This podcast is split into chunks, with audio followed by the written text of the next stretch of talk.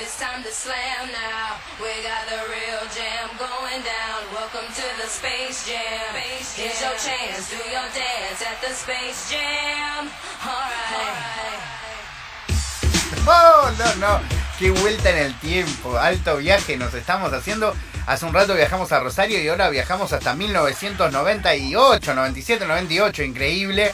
Hace, mm, que no sé, horas, unas cuantas horas le escribí a mi ex compañero de Rompan Todo, eh, amigo eh, eh, Ezequiel Albornoz, arroba nada de eso, un gran amante de las series, del cine, un amante de las cosas que, que ama, básicamente, porque le gusta mucho la música le gusta disfrutar de la buena vida y analizarlo. Y mi pregunta fue la siguiente, Wesy, ¿cómo andás? O ese, eh, si te digo Space Jam, ¿qué me decís? Y me contestó de una, felicidad. Y dije, oh, encontré la persona para hablar de que el 2021 va a venir con un 25 años de esta película y además con un Space Jam número 2 pero eh, de las manos, en este caso, de. mm, ¿Cómo se llama este muchacho? De LeBron James, el número 23 de los Lakers. Así que lo llamamos a ese. Hola, amigo ese, ¿cómo andás, querido? ¿Cómo estás, Facu? Tanto tiempo, Rey. Muy bien, por suerte, eh, muy muy feliz. Qué linda, qué linda introducción me diste. ¿Viste? Y encima con esa música, amigo, mira, le digo a No, Pauli que, no. de que te la suba y mira, mira cómo es fiesta, escuchá, escuchá. Siento en, en el 96, siendo un niño, un niño de 7 años y disfrutando de ese peliculón. Qué loco, La amigo. verdad es que lo que lo que me decías vos y, y lo que estuvimos charlando ayer, viste que te respondí felicidad porque a mí automáticamente me lleva a ese mood que uno, viste, eh, la, la, la, la gente nostálgica tenemos como ese cariño particular con, con todo, ¿no? Lo, lo relacionado a nuestra infancia, pero en los 90 para los niños era era fue algo copado, ¿no? Sobre todo para por el estreno de este tipo de películas que, que le tengo mucho cariño y cada vez que la veo, viste, te, medio te transporta a, ese a ese mundo. Totalmente, amigo. Eh, algo que, que además pasa es que justo hace, no mucho, creo que fue hace dos meses, al toque de que arrancara la cuarentena, se sumó Space Jam 1 a Netflix, además. Yo tuve la Sí. chance de volver a verla con mi hija, mi hija eh, odiada, no podía comprender por qué le estaba mostrando esa peli. Y nada, muy loco también verlo con los ojos de hoy, ¿no? Como ver esas pantallas verdes, como, como todo algo que en ese momento nos parecía magnífico e imposible y hoy se ve, se le ven los hilos, si se quiere. E- Es, es una película que si uno se la pone a ver ahora, sí, es verdad que hay ciertas cosas que ya uno muy acostumbrado a, a- a todo lo que vino después, ¿no? Eh, ya puede ser que te haga un poquito de ruido, pero la verdad es que para el momento del estreno de Space Jam, año 96, que pase algo así en donde se, se mezcle lo que es animación con live action, o sea, con, con personajes, con personas reales, la verdad era que fue como algo bastante único y la verdad es que también abrió paso a que después también se hagan otros tipos de películas así, pero mm, nada, fue como un momento re, re especial también, sobre todo por lo que significaba que Michael Jordan esté en una película, un Michael que la otra vez que estuvimos hablando también que, que mencionamos The Last Dance, en donde eh, Jordan en el momento en que filma Space Jam estaba como en este en este impasse, ¿no? Entre haberse retirado del básquet, estar jugando al, Al béisbol. al béisbol, claro. Y fue justo ahí en el medio en donde el tipo se tomaba el tiempo también de, de ponerse a filmar, ¿no? Sí, sí, Cosa total. que era, él, él no era un actor para nada, pero bueno, para lo que era el fin de la película y lo que quería demostrar, eh, creo que en Space Jam también eh, todos, o por lo menos la- yo tenía siete años, verlo a Michael Jordan en ese momento era, era un flash y después todo lo que vino con, con el- la segunda parte, ¿no? Con su segunda etapa en, en los Bulls. Mal. Eh, así que nada, es, es, es una película que, que tiene como muchas cosas a favor.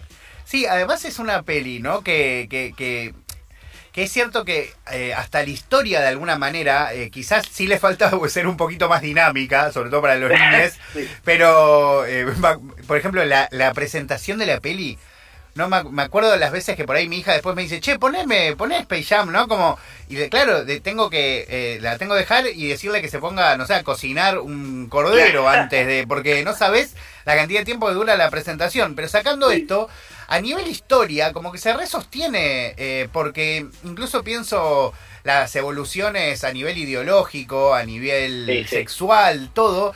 Eh, y por ejemplo, una de las protagonistas de la peli, igual ahora cuento un poco la historia, es Lola Bunny, como la que Bunny. la persona eh, que juega al básquet y que la rompe toda, la única que juega al básquet en condiciones de todos los Sí. Looney Tunes es una mina. Eh, que la rompe además eh, y además se vive dentro de la cancha toda esa situación de, de Bugs Bunny o otros hombres como eh, intentando prejuzgarla y ella Sí. eh, pasándole por encima como hay toda una situación que hoy incluso hasta también se, sosten- se sostienen y, y creo que envejecen bien ¿no?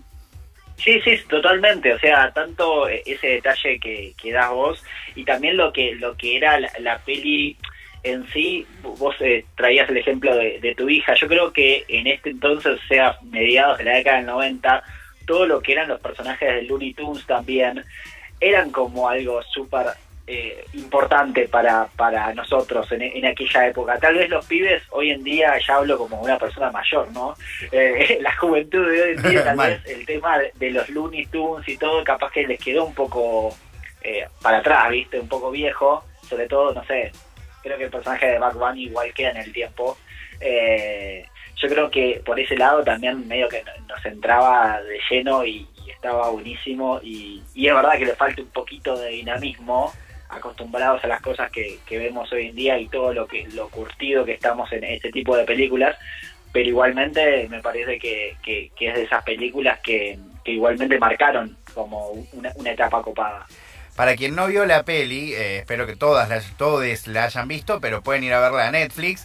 Es básicamente la historia. Los Looney Tunes, a Bugs Bunny, el pato Lucas, tienen un bardo zarpado, como quieren, los quieren poner presos eh, para trabajar de manera esclavizada, o sea, los quieren terciarizar, ¿sí?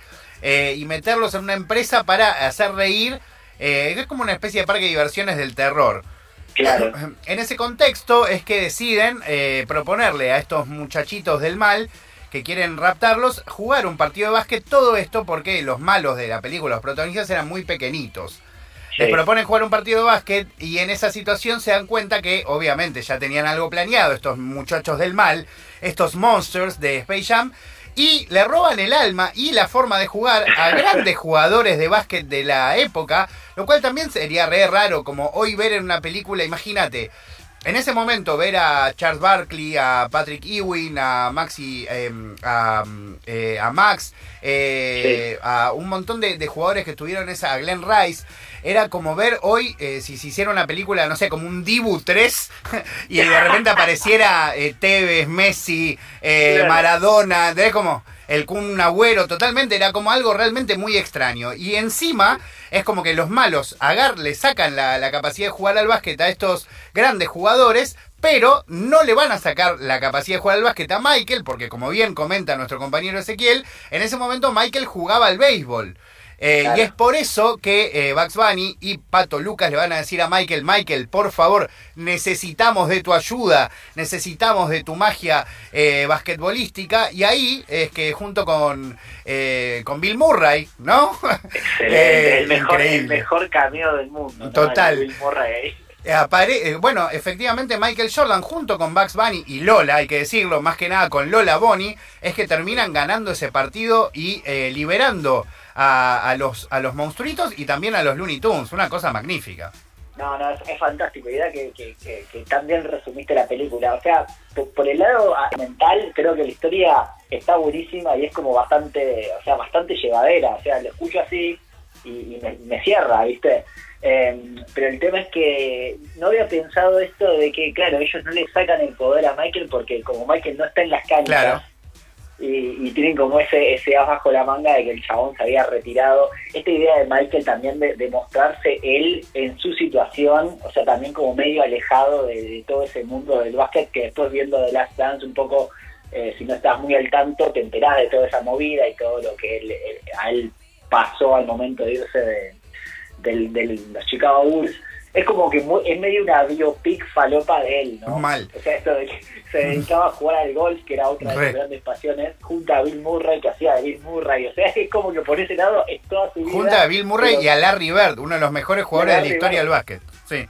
Claro, claro, claro. Entonces, bueno, es como que así todo eh, a, a los niños de, de- de aquella época nos, nos, nos fascinó y no sé, por, por el lado también de, de la música, si yo escuchaba la música o escuchaba después el tema, el del final. el I believe I can fly. Está pensado para esa película, es Mal. un tema.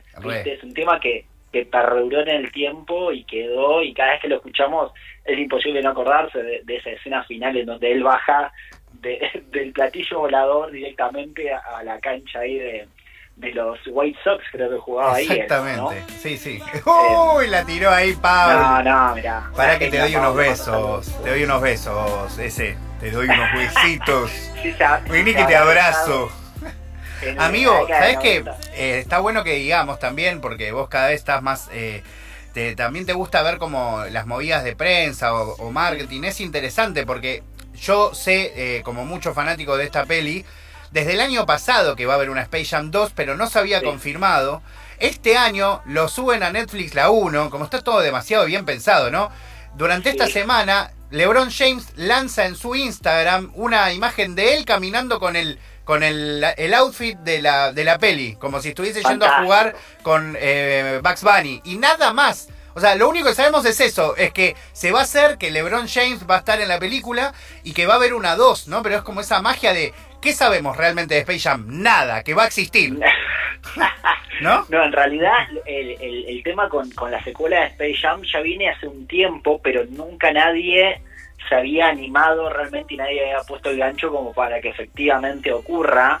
Eh, siempre había como propuestas y bueno, se dio que para mí LeBron James era la persona que tenía que, que llevarse a alguna forma de agarrar la posta y hacer una secuela. Creo que hoy en día LeBron era la persona que tenía que como entre comillas reemplazar a Michael Jordan en esta en esta secuela. La verdad es que después eh, investigando un poco me enteré que hubo otras ideas que no involucraban el mundo del básquet, pero sí otros deportes con un poco el mismo la misma temática. Mirá. Por ejemplo, se había pensado en hacer una peli llamada Skate Jam Muy con bueno. Tony Hawk. No, la reveo. Yo la reveo, el tema es que quedó así, viste, en la historia, porque también, viste, se intentaba y había mucho miedo también porque era una película que, que la verdad es que te guste o no te guste, como decíamos, es re importante y ya es un clásico. Y la verdad es que una vez que se, que se anunció oficialmente que iba a surgir y que ya medio estaban en tratativas con Lebron, que fue, si mal no recuerdo, hace un par de años, eh, pero bueno, era como que todavía no había nada, nada, ningún lanzamiento o comunicado eh, oficial por parte de la Warner. El año pasado se filma la película, o sea, la película ya está filmada. Claro, increíble. Creo increíble antes de que se venga todo el bicho este y estemos todos encerrados en nuestras casas y se, y se suspenda absolutamente todo el universo de- del cine, la televisión, de todos los espectáculos.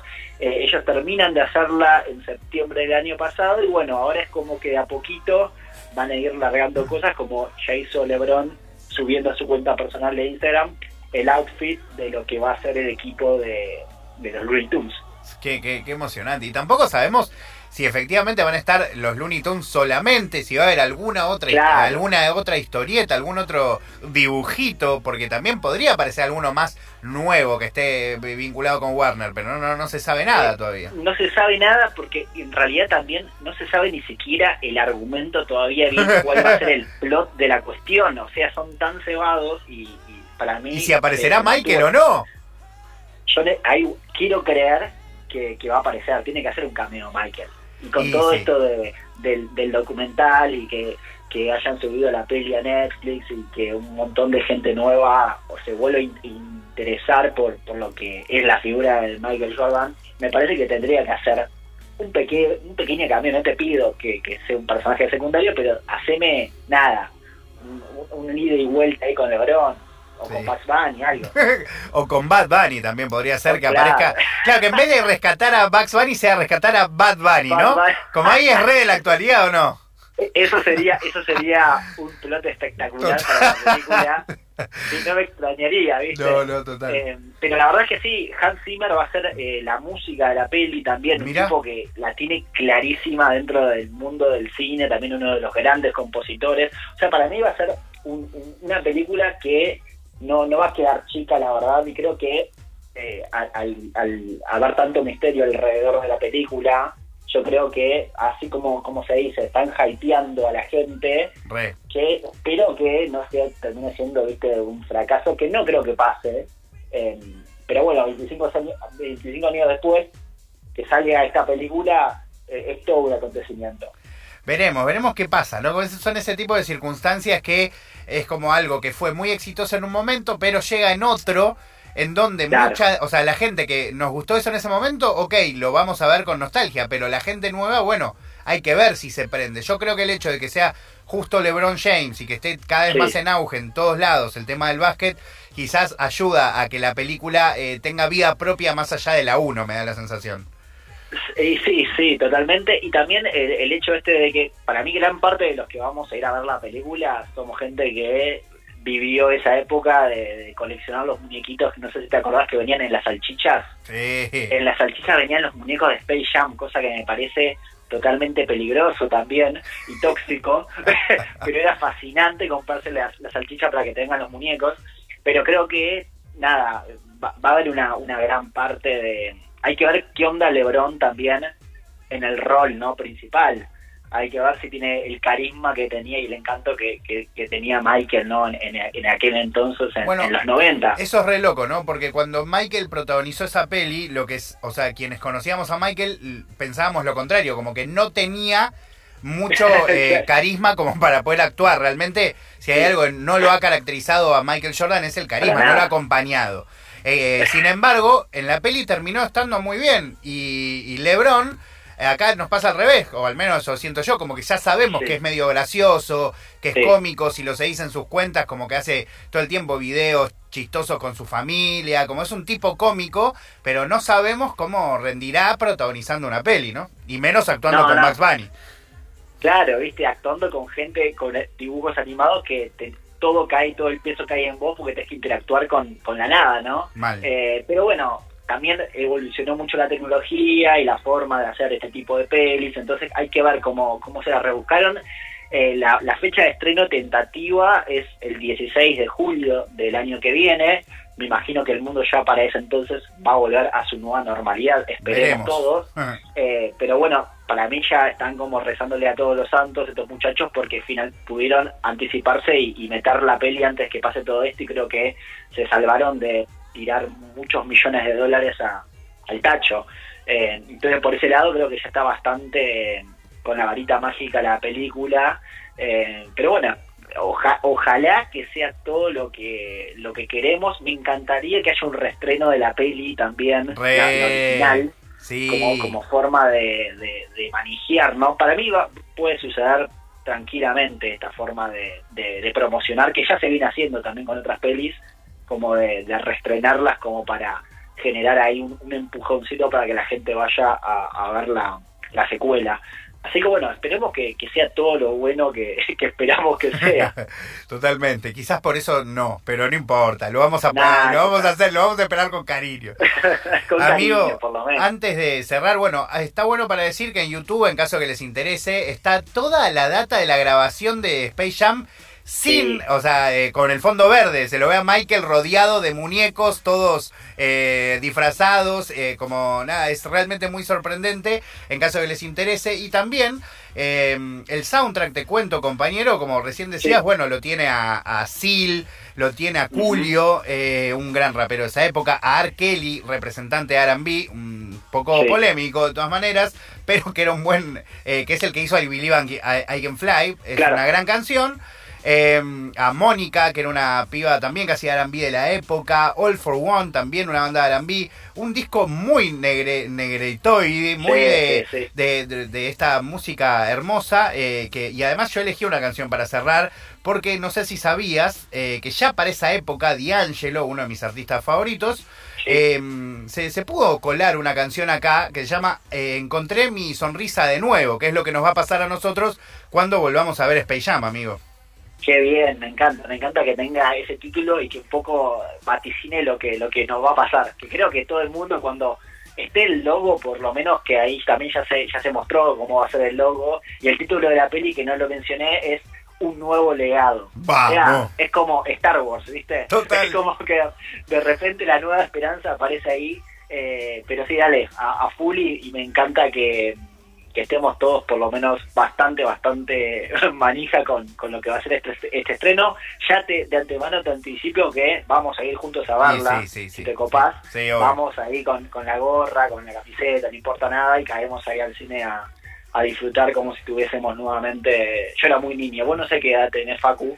Yo tengo más 22, adolescente. 22, así que cuando se estrenó no existía No prácticamente. existías vos, No, claro, no. vos naciste ese año, sos contemporáneo. Sí, sí, no, yo, yo eh, sí puedo decir que soy que lo, lo viví con mucha emoción en esa época. Qué lindo. Pero bueno, lindo, amigo, te, te agradezco un montón la charla. Siempre es eh, muy piola hablar con vos. Acá Pauli y Santi, justo hoy somos todos ex rompan todo. Qué lindo. Así no, que viaje te- en el tiempo. Te mandamos un gran abrazo. eh, y mm, bueno, estábamos hablando con ese Albornoz para que sepan, arroba nada de eso en caso de que lo quieran seguir. Amigo, muchas gracias. Un abrazo para todos por allá y nada, sigan disfrutando. Te mando un abrazo. Vamos a intentar, por eso, para conectarnos con este mundo de Space Jam, vamos a viajar en el tiempo para esta canción que hizo D'Angelo para el soundtrack de la peli. Eh, esperemos que lo disfruten. Se llama I Found My Smile Again. O sea, encontré mi sonrisa de nuevo. Sonando acá en octubre 89.1.